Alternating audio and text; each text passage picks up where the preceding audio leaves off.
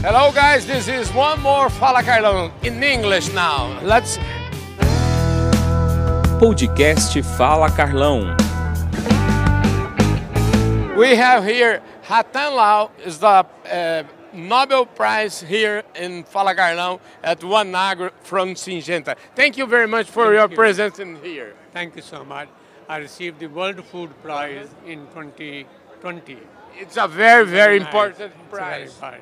Uh, which uh, uh, tell me about your uh, history of the life of your lives. I am native of Punjab in India, Haryana and Punjab, and I grew up on an agricultural farm, small landholder, so I'm very familiar with small agriculture. I also worked in Africa for 20 years, Wow. and then later on in Ohio now for 35 years.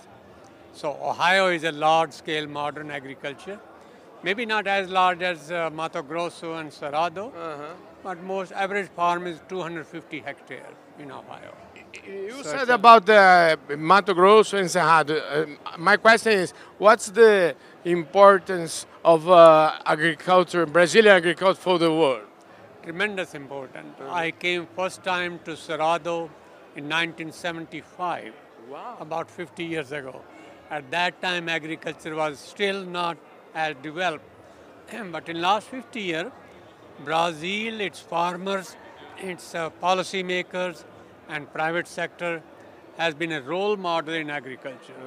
They are now leading producer of soybean and uh, ethanol production from sugarcane. They are the leader of the world.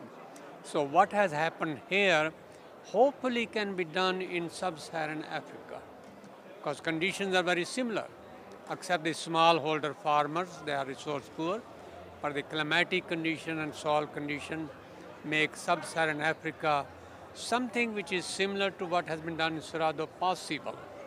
So translating science into action of experience in Brazil can be very helpful in Africa and making Africa food self-sufficient. So Brazil is a very important actor of this uh, uh, a- equation. It's a global leader, what they have done so far, and I think they can do the same thing elsewhere in the world.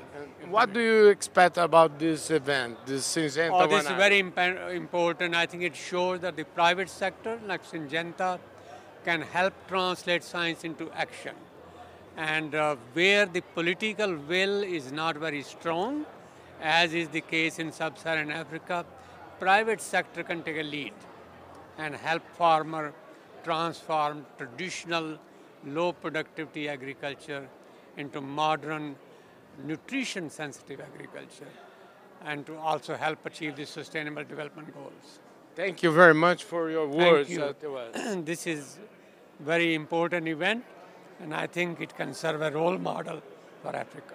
Thank you very much. É isso aí, gente. Falou aqui conosco Ratan Lau, ele que recebeu um prêmio super importante, um prêmio Nobel da Paz, o prêmio de alimentação em 2020. Top de linha. Muito boa essa conversa. Muito obrigado pela sua audiência.